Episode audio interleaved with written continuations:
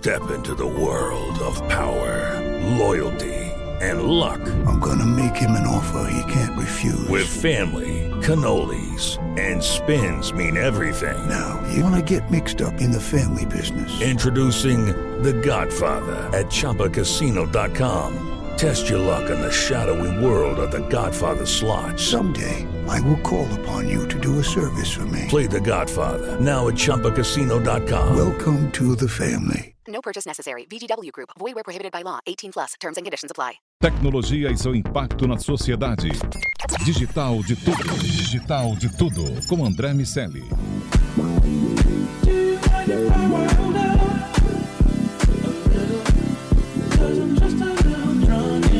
Salve, salve habitantes da sociedade digital, sejam muito bem-vindos. Eu sou André Miceli e esse é o Digital de Tudo, o podcast sobre o C-Level e a tecnologia, só aqui na Jovem Pan. Nosso convidado de hoje é CTO na Web Motors, Daniel Polichuk. Seja muito bem-vindo ao DDT. Obrigado, André. É um prazer estar aqui com vocês. Bom, para conversar com o Daniel Polichuk, está aqui o xará dele, Daniel Salvador. Tudo bem, Salvador? Tudo ótimo, pessoal. Obrigado, Daniel, por vir falar com a gente. Valeu, Daniel. Vai me salvar aqui, né, Daniel? Essa piada tá velha, mas tudo bem. mas foi boa. Ela, ela, ela funciona, continua funcionando. Bom, Daniel Polichuk. Vou chamar, vou chamar pelos sobrenomes agora para a gente não causar confusões aqui. Polichuk.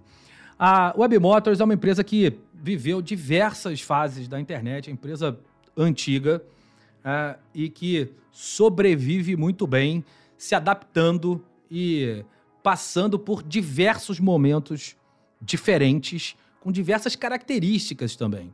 É, quero ouvir um pouco como vocês fizeram para passar por tantos desses momentos e quero te pedir para falar um pouco sobre a visão atual da empresa. Bom, eu estou na Webmotor já faz se completar aí dois anos em outubro. Então, eu não vivi todo esse, esse, esse, esse histórico ba muito bacana da companhia.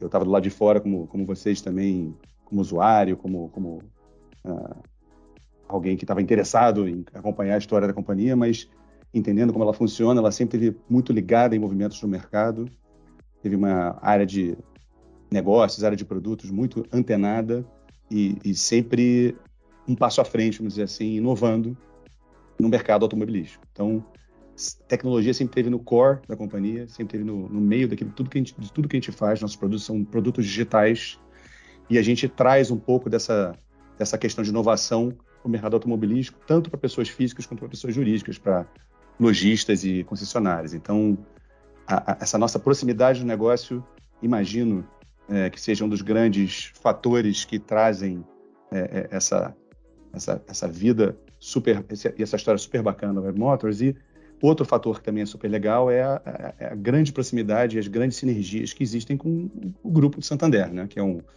é, um, é, um, é a maior instituição de, de financiamento de automóveis do Brasil, quiçá do mundo. Então, ter um, um, a proximidade de um grupo como esse também nos dá uma grande é, muitas oportunidades legais de negócio, né?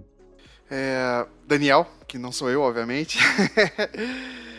eu. Enfim, legal saber do, do, do novo posicionamento e da, de como a marca tem visto aí é, a, o mercado se reposicionado. E eu queria perguntar né, que o mercado como um todo, a sociedade, o consumidor como um todo tem mudado com a adoção de novas tecnologias e, e, e afins. Né? Carros híbridos, é, carro por assinatura, enfim, e outros, e outros formatos que vêm impactado diretamente ou não o setor automobilístico. E como é que essas tecnologias têm chegado para a Web Motors? E, enfim, o que, que você entende ali que vai impactar mais no modelo de negócio de vocês? Bom, é, carros elétricos, né? São carros, como se fosse uma categoria nova de carros que a gente pode facilmente absorver aqui no nosso marketplace, né? Então, seriam mais, mais uma categoria, mais uma possibilidade de, de, de, de mais uma opção, tanto para o consumidor quanto para o lojista, de, de encontrarem ou de publicarem aqui no nosso marketplace. Né? É, é uma oportunidade, é uma, é uma, é algo que está crescendo aqui. Por enquanto, aqui no país ainda não é muito relevante, mas imagino que isso vai crescer e a gente vai acompanhar esse movimento naturalmente, porque é, o Web Motors está no é, top of mind aqui no mercado. Sempre alguém pensa em vender ou comprar um automóvel, é a primeira coisa que vem na cabeça das pessoas, especialmente na região sudeste, aqui, aqui do Brasil, região sul, é, uh, é Web Motors. Então, é, a gente vai com certeza acompanhar o trend que for é, dessa, dessa categoria de automóveis nova, no, novos, é, que é automóveis elétricos, vamos dizer assim. Com relação à assinatura de automóveis, é algo que a gente está acompanhando. A gente, a, a, o próprio Grupo Santander adquiriu uma empresa recentemente chamada Solutions for Fleet, que é uma empresa que administra assinaturas de, de, uh, de automóveis, e a gente provavelmente deve entrar é, integrado com essa, com essa solução de alguma forma no futuro. A gente não tem nada muito, muito, é, muito concreto ainda no nosso roadmap, mas é algo que a gente deve entrar em conjunto com o grupo é, como solução. Né? Falando um pouquinho do posicionamento, algo que eu não respondi na pergunta anterior aqui, é, no ponto de vista estratégico, a Motors sempre foi muito forte é, na compra e na venda, né? na transação do automóvel. Só que a, a, relação do consumidor com o automóvel é muito maior do que só compra e venda. Né? Ele tem toda uma convivência, um uso do automóvel após a transação. E o que a gente está fazendo agora é dando passos largos na, na, na, na extensão da nossa oferta para o uso do automóvel. Então, a gente adquiriu recentemente uma empresa chamada Car10, e ela tem um ecossistema muito grande de oficinas integradas no universo deles, já integradas sistemicamente, né, com, de forma bastante é, digital e eletrônica. É, a gente deve, é, em pouco tempo, trazer uma solução integrada no, tanto no nosso site, mas especialmente no nosso aplicativo, do uso do automóvel junto com a experiência de compra e venda. Então, uma vez que o usuário compre, o, o, compre um automóvel aqui na nossa, na nossa plataforma, a gente deve acompanhar o usuário não só na transação, mas no uso do automóvel, inicialmente é, com serviços, reparos e, e a gente está com outras, com outros, outras implementações futuras é, no nosso roadmap que devem acompanhar o uso em outros, em outros eventos naturais, como pagamentos de tributos, multas e coisas desse tipo, dentro do nosso aplicativo para que a gente esteja muito mais próximo do usuário do que a gente está hoje. É, a gente vai, vai cada vez se aproximar mais do dia a dia do uso do automóvel do nosso, do nosso cliente. Então, esse é um passo estratégico importante. A gente tem uma visão 360, vamos dizer assim, é, do, do, ecossistema. Isso é um, um, ponto que a gente não atuava no passado. A gente está estendendo de forma bastante agressiva, vamos dizer assim, é, os nossos tentáculos aqui para esse universo. É, faz parte do nosso posicionamento estratégico até ao ponto de adquirir uma empresa. Né? Então, aguardem novidades aí uh, no futuro próximo nesse aspecto. Daniel, você está descrevendo uma, um atendimento e um conjunto de serviços que estão associados ao pós-venda. Você também falou sobre a tua chegada e da tua atuação aí nesses últimos dois anos, ah, que coincidem com esse período de pandemia.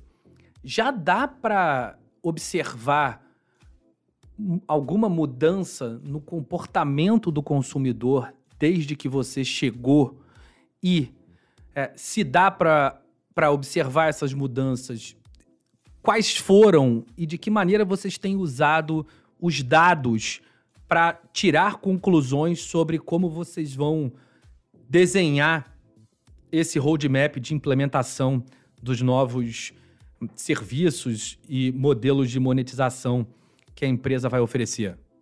A gente é uma empresa muito data intensive aqui, né? A gente você pode imaginar que a gente tem aqui um conjunto, uma quantidade absurda de eventos que acontecem online aqui na nossa plataforma e a gente captura todos esses eventos e utiliza esses eventos para tomada de decisão sobre produtos, sobre, sobre implementações, sobre otimizações que a gente faça na nossa plataforma. Né? Então, está no nosso DNA. Sempre teve, isso inclusive antes da questão da pandemia. O que aconteceu com a pandemia foi que as pessoas buscaram o canal digital com mais intensidade, né? especialmente no ápice da pandemia, quando as pessoas estavam em casa. É claro que uh, no ápice da pandemia as pessoas não estavam tão preocupadas assim na aquisição de automóveis, porque elas não podiam sair de casa. Né? Então houve uma certa retração naquele momento, mas é, essa retração já já já, já, já virou de cabeça para baixo, vamos dizer assim. Hoje em dia a gente vê um movimento muito forte de busca, muito forte de, de interesse por automóveis é, no nosso site e, é, e, cada vez mais a preocupação do usuário, já que ele está cada vez mais digitalizado, houve uma, força, uma digitalização forçada cada vez maior né, do usuário durante a pandemia, justamente por, pelas pessoas estarem remotas, naturalmente. Então, o canal é o canal digital, cada vez mais digital. A gente tem um ambiente seguro para as pessoas fazerem a transação. Né? Então, um dos pontos que a gente se aproximou e, e, com a minha chegada cada vez mais, vamos dizer assim, são pontos relativos à segurança da informação e questões relacionadas à prevenção à fraude. Né? O ambiente digital é um ambiente propício, vamos dizer assim, por ser remoto, não ser físico. A fraude é um canal digital, é um canal que tem essa possibilidade, dado que você não tenha, não tenha a pessoa presente física ali.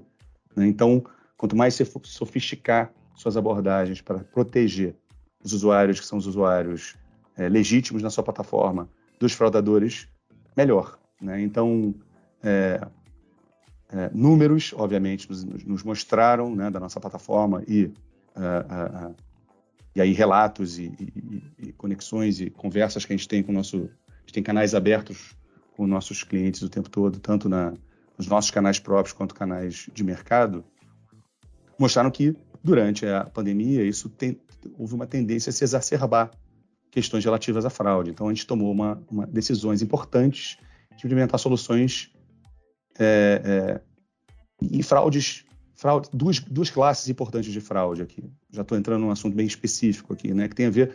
A pandemia só acelerou. Já acontecia de uma forma bastante branda e isso se acelerou na pandemia. Imagino que isso tenha acontecido em outros canais também, né?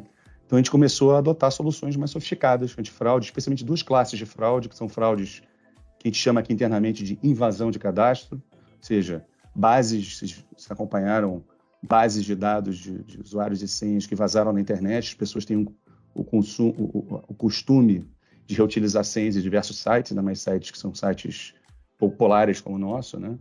Uma pessoa vaza uma credencial de uma pessoa de um site de e-commerce e é a mesma senha que é utilizada na Webmotors. Então, no mercado paralelo, vamos dizer assim, onde os fraudadores atuam, eles têm acesso a essas credenciais e tentam utilizar essas credenciais em diversos sites, webmotors ou dos sites é, que é um, um, vetor importante onde as pessoas tentam atacar uh, as contas das pessoas. Então, existia um movimento é, que, que, inicialmente apontava para um aumento é, desses incidentes.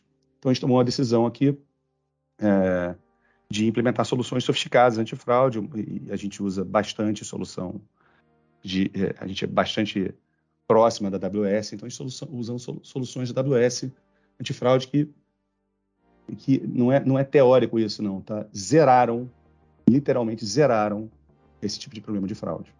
Então, a gente zerou é, casos que eram na casa das dezenas, vamos dizer assim, no mês, por mês, viraram zero, por exemplo. Então, é, a nossa preocupação com a segurança do nosso cliente, do cliente legítimo, né, aquele que realmente quer transacionar na nossa plataforma, ficou ainda mais intensa, sempre foi intensa, ficou ainda mais intensa nesse período, e a gente se aproximou e implementou soluções, são soluções mais sofisticadas, antifraude, especialmente no nosso caso a AWS. Então isso zerou essa primeira classe de, de, de, de, de fraudes, que é de fraudes de invasão de cadastro, que é aquilo que eu comentei, e tinha uma fraude, um tipo de fraude relacionado, que é a fraude de é, é, de golpes de WhatsApp, que também são super comuns no mercado, as pessoas se fazem passar por outra, pedindo dinheiro via WhatsApp, a pessoa desavisada, infelizmente, acha que aquela pessoa é a pessoa dona daquele, daquele número mesmo, quando o número foi só um número que foi roubado via aquele golpe do WhatsApp com token de, de recuperação de senha. E aí uh, as pessoas é, acabam caindo na fraude de entregar dinheiro para o fraudador. Então, esse tipo de fraude também praticamente zerou. Estava associado, essa, a solução que a gente adotou também, é, com a, a, associada às ações internas, também zerou praticamente esse tipo de, de, de ataque de fraude. Então foi uma das coisas que a gente fez muito importante durante a pandemia, que rende frutos, aumentou a segurança da nossa plataforma. É, Daniel, impressionante. Assim, acho que poucas empresas podem dizer que zeraram o número de fraude. Então é realmente impressionante ouvir isso. É, foi, é... foi, foi surpreendente para a gente também, tá? A gente imaginou que a gente ia. O fraude de WhatsApp tem pouquíssimos por mês, assim, um negócio quase que irrisório, mas essa de invasão é literalmente zero. Porque a solução é uma solução de, identi de, de identificação da AWS que tem por objetivo atacar na raiz o problema da, da credencial comprometida. Legal, cara. Realmente, realmente assim, eu, agora pensando, né, você assumiu já essa posição na Web Motors já na pandemia, né? Então acho que você já entrou para segurar uma situação que era de completamente atípica. Enfim, com um consumidor, acho imagino, né, que os números de acesso, compra, venda, tenham de usuários tenham aumentado né, durante a pandemia, porque acho que muita gente saiu do offline para entrar no digital. É, e acho que para sua posição, assim, ainda mais em 2022, um pilar essencial para trabalhar com qualquer jornada de qualquer consumidor são os dados. Como é que a Web Motors usa aí os dados para tomada de decisão inteligente? A gente tem basicamente uh, dados, uh, duas grandes fontes, vamos dizer assim. E as nossas bases são diversas bases. A gente tem uma solução de microserviços serverless aqui da, que usam diversas bases de dados transacionais aqui no nosso back-end, vamos dizer assim. É, é um, são, é um conjunto de fontes a gente chama de back-end aqui nosso, e fontes de analytics real-time uh, de comportamento de usuário dentro da nossa plataforma, que usam soluções de analytics uh, clássicas de marketing. A gente agrega essas soluções uh, num, num, grande data lake, que a gente explora usando soluções de, de data analytics e de data science para buscar insights, tanto do ponto de vista de produtos, quanto do ponto de vista de usabilidade, quanto do ponto de vista de eventuais vícios de uso da plataforma. Então, é, a gente tem uma plataforma bastante grande aqui de, de, de, dados. A gente implementa, tem uma equipe aqui de, por volta de umas 14 pessoas, 15, contando com o head da área de dados, com todas as disciplinas de Data Engineering, Data Governance, Data Analytics, Data Science. Ferramentas associadas e stack da Amazon bastante utilizado aqui. Daniel, ah, quando a gente olha para os para os números da Web Motors, assim, 140 milhões de pesquisas por mês, 20 mil clientes pessoa física, 30 milhões de visitas mensais, assim, é tudo superlativo. É, a gente é, fica imaginando que essa infra precisa ser gigantesca, que o trabalho da TI também precisa é, ser enorme para manter essa roda girando diante do que se apresenta em termos de demanda de infra, ah, de implementação, suporte. A gente sabe que a TI, é, essa TI que, que é a TI operacional é, diante de, da, da, fragmentação de é, browsers, aplicativos, sistemas operacionais, ficou bastante complexo manter esse ambiente íntegro e funcional diante de todas as possibilidades de configuração que existem no mercado. Mesmo assim, ou além disso tudo, é fundamental que a área de tecnologia dê suporte à área de negócio no desenvolvimento de novos produtos e que assuma esse papel uh, mais executivo, um papel mais associado ao business, pensando em, em produto, em retorno sobre investimento, tendo ali uma preocupação mais associada a, ao dinheiro também. É, como vocês desenham a operação? De que maneira vocês estão funcionando pensando ness, nessas duas atribuições igualmente importantes que a área de TI precisa ter? A gente precisa ter a nossa cozinha arrumada, vamos dizer assim, para poder pensar no feijão com arroz, para poder pensar no filé mignon e no estrogonofe, vamos dizer assim, né, na lagosta. Né? Então, a gente tem a nossa cozinha bem arrumada, vamos dizer assim. A gente tem, tanto do ponto de vista de arquitetura, uma solução absurdamente escalável, do zero de capacity até, sei lá, virtualmente a, a, a, infinita. Né? Então, com um custo totalmente sob controle. Né? Isso precisa ficar 100% sob controle. É, baseado, como eu comentei, em, em, soluções serverless, no caso especificamente de, de, de da AWS em Lambda. Então, a gente fez a, praticamente 100% do nosso back-end é, é em Lambda, o que faz com que ele seja absurdamente escalável. Né? A gente tem um stack de observabilidade bastante robusto, com processos de observabilidade e sustentação para o negócio, para a plataforma, né? É, com SLA, com, uh, com equipe dedicada, com um, um, um NOC 24 por 7, é, equipe é, que fica é, em sobreaviso. A gente montou todo um esquema para suportar o negócio e ter um tempo de resposta tal que nossa disponibilidade seja super alta e que o cliente, é, nosso cliente final, é, tenha um mínimo de, de, de, sensação de disponibilidade possível. Né? Você ter noção, nossa plataforma, mês desafio é tá 99,99% disponível até 100% disponível. Né? A gente tem praticamente nenhum caso de disponibilidade relevante na nossa plataforma desde que eu entrei, vamos dizer assim. Não especialmente por causa de coisas que eu fiz, mas porque a nossa arquitetura já era bastante robusta desde, desde antes que eu, de eu entrar. Então, a gente resolvendo a nossa cozinha, tomando conta do feijão com arroz, da tecnologia, que é isso tudo que eu falei, né? observabilidade, qualidade no processo de desenvolvimento, é, questões de segurança da informação, com SLA, com, com ferramentas de monitoramento constante, processo de monitoramento constante, tanto de qualidade, quanto de disponibilidade, quanto de segurança da informação, a gente tem o fôlego e a disponibilidade para estar próximo do negócio, que é o filé mignon, ou a lagosta, como, você queira, como a gente queira é, é, é, é, configurar aqui essa outra parte que é a contribuição que, que TI pode dar para o negócio. Né? Ou seja, a área de produtos é uma a diretoria de produtos aqui de na Webmotors é, é paralela à diretoria de tecnologia que não que não significa que as duas as duas áreas não sejam irmã, irmãs siamesas aqui né a gente trabalha de forma muito integrada muito junta diversos insights par, partem de um lado para o outro né, de forma bastante orgânica bastante natural as nossas metas são sempre sendo compartilhadas então questões de engenharia aqui afetam o resultado de produtos e vice-versa. Então, a conversão do produto no site é importante para a tecnologia, ao mesmo tempo que uh, a cobertura de testes unitários é importante para produtos. A gente divide entre nós a responsabilidade de tecnologia e de negócio, que faz com que a gente trabalhe de forma bastante integrada.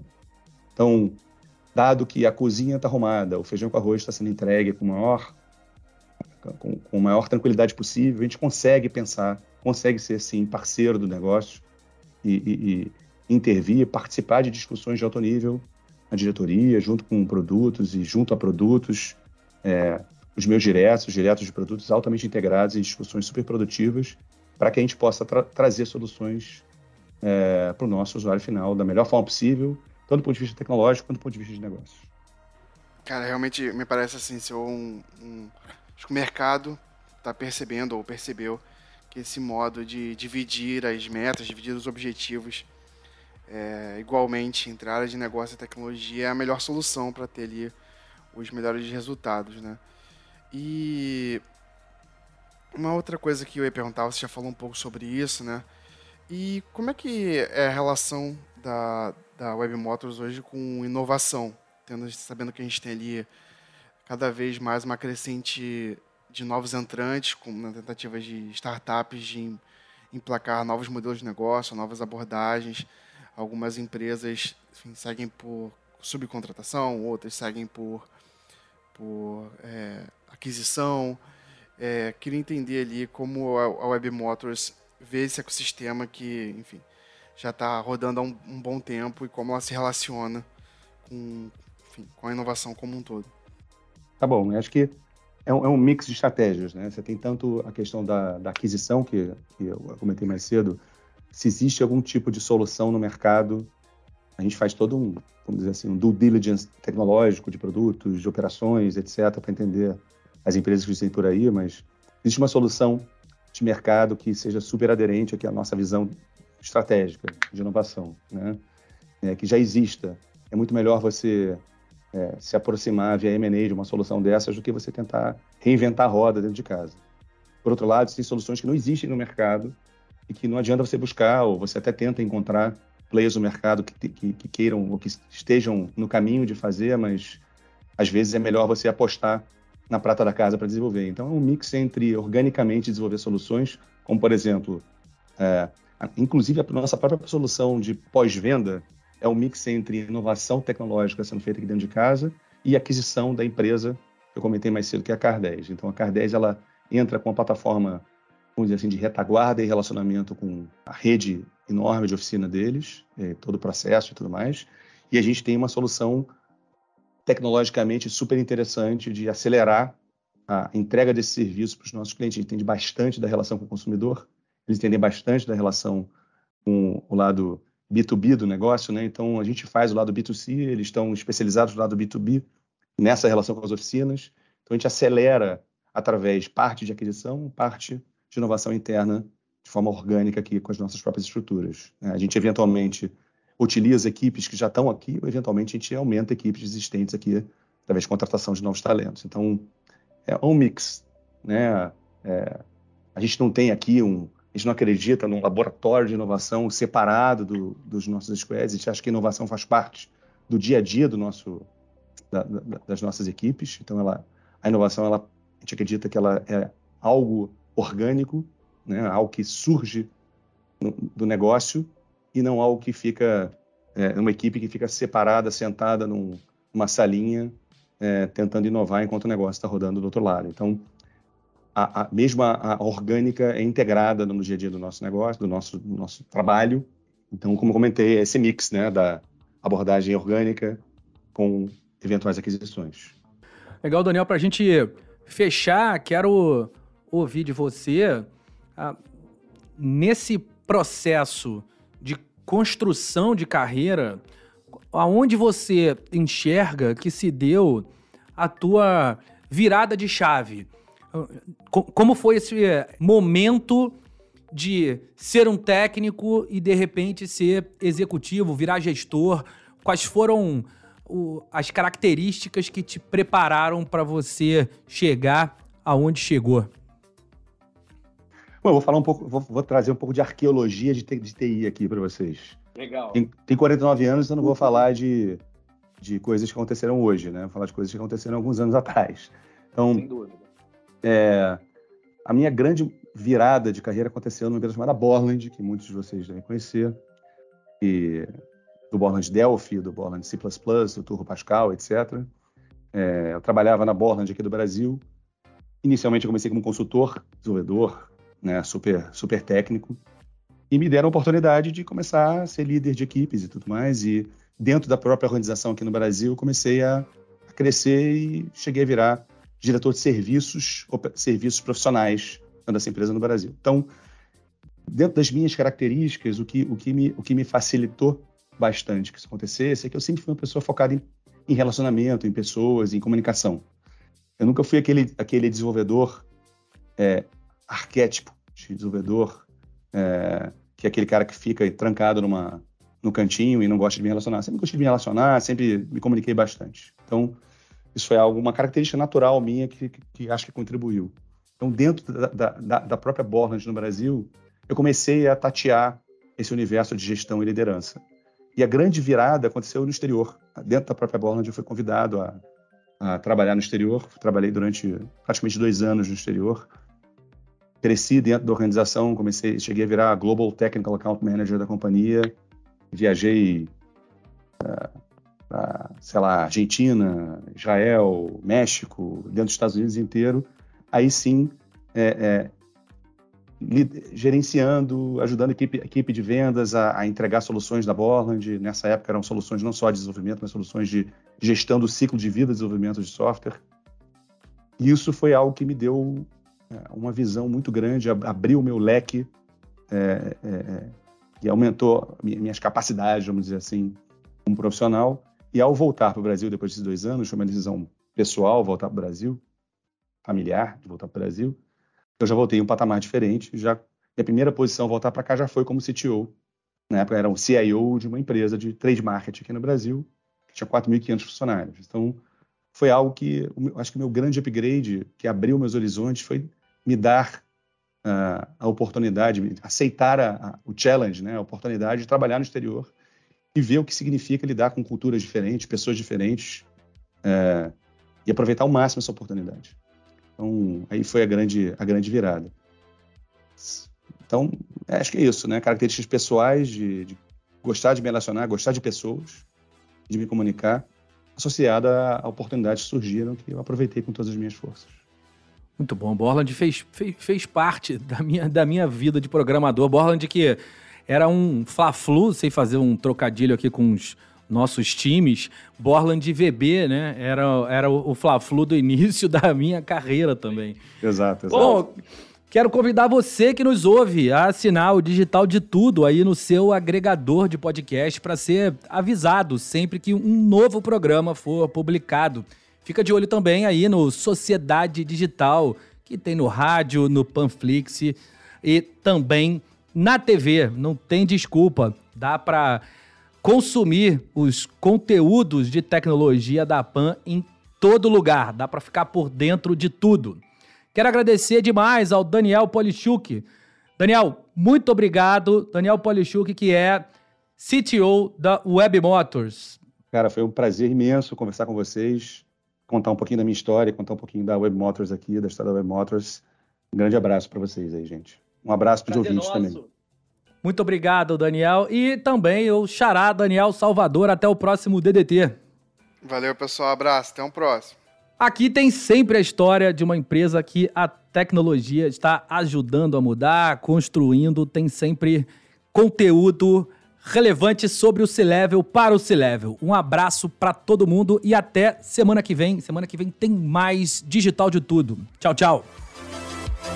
Tecnologia e seu impacto na sociedade. Digital de tudo. Digital de tudo. Com André Miscelli. Okay, round two. Name something that's not boring. A laundry? Ooh, a book club. Computer solitaire, huh? Ah, oh, sorry, we were looking for Chumba Casino. That's right. ChumbaCasino.com has over 100 casino style games. Join today and play for free for your chance to redeem some serious prizes. ChumbaCasino.com. No purchase necessary. Full prohibited by law. 18 plus terms and conditions apply. See website for details.